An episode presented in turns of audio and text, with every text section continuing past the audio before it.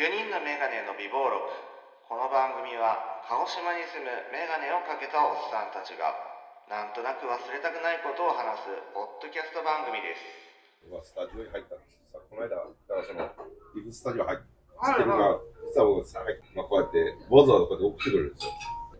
ありがとうございましたと、こうやって返してくるわけですね。こうやって書いてくる、いろいろ書いてくれるんですよ。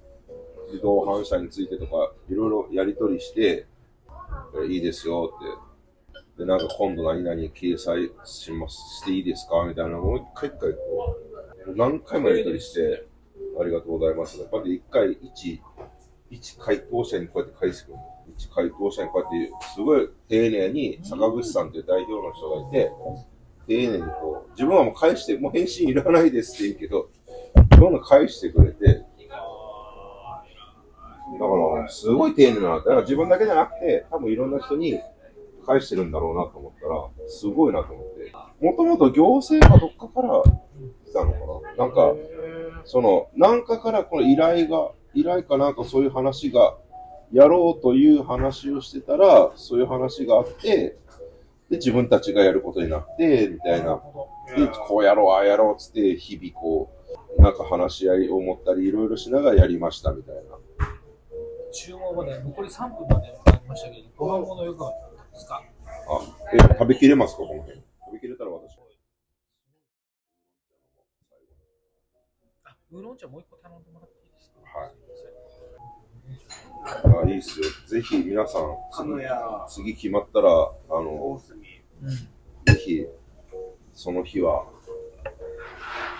まあ、休みを取れるかわかりませんけど、自分も本当は次の日は、その、町内のマラソン大会の実行委員で、うん。その日準備だったんだけど、そうぶっちぎりました。で、もしその日雨だったら、次の日にスライドだったんですけど、もうスライドだったらそっちぶっちぎろうと思って、マラソン大会だからそこともいろいろ考えて、あと1週間で覚えない、3曲覚えないといけないとか、いろいろ葛藤もあったんだけども、フェリーの中であの、明日までっていうのを見たときに、もうそんな全全部、もうはもういいや。で、一緒に行く人に、もしかしたら来れないかもしれませんって言って、いや、いいっすよ。ベースとか、やる分に、情熱のバラと、小さな声小さなの歌と恋、の歌、この2曲がパンクじゃないですか、要は。どっちかっていうと。もう、もう、前前々から言ってるんですけど、天体観測、むずっむずっ、むずかった。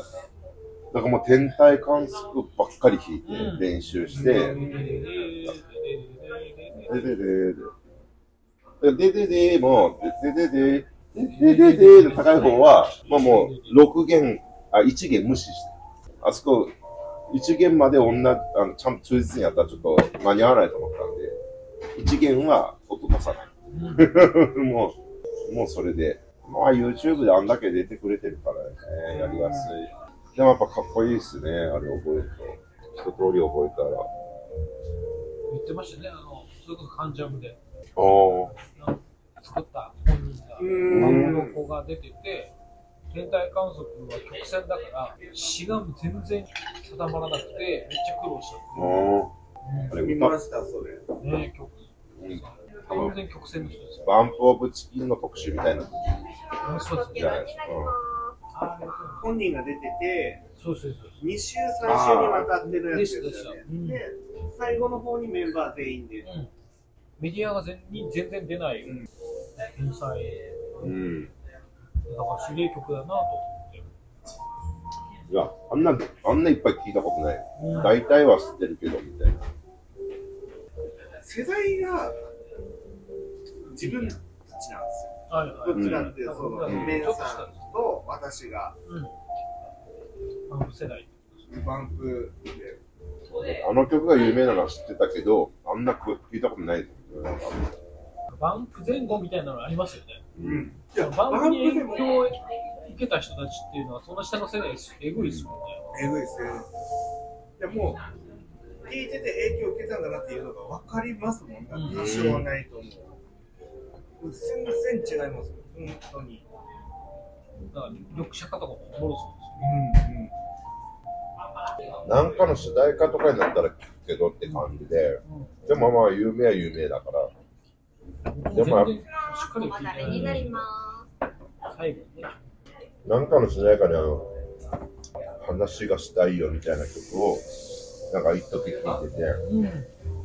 なんかすごいんだろうなみたいな、なんかこういう曲でもこうやって、やっぱこの人たちだけの感覚というか、その歌も、歌もすごいなと思って、改めて聞くと、こう、歌詞が、すごい、でもなんか言葉がなんかこう、そんな選び抜かれているわけでもないような気がするけど、ぬ選び抜いてんだろうなみたいな。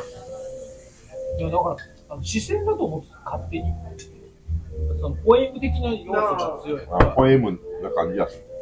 だから視線だと思ってたら曲線だったっていうふうにして、曲線でそういうストーリー、思い浮かぶんが、ほんとストーリー仕立て。そうなの。うん。だから、なんか、ね、曲線だからといって詩をめっちゃ当てはめてるわけでもないよね。自分は外しか聞いてないけど、別に、別にきっちり、あなんか、音を合わせたりしてない。たいなね。語呂とかってことですうん。またみはなんか詩はどうでもいいみたいな言うんですけどのもすごいけど、いや、でも、曲を邪魔、邪魔しなければみたいな。と、結局、民生さん言ってたんですけど、いや詩はどうでもいいんだけど、詩でがっかりされたくないから、うん。ちゃんと書くっつってうん。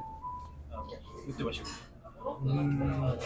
いや、本当は詩はどうでもいいんだけど、で詩でがっかりされちゃいけないから、うん曲を聴いてほしいんだけど、まあ、詩もちゃんと書くみたいな。だからもう半分こう、脅迫観念みたいな。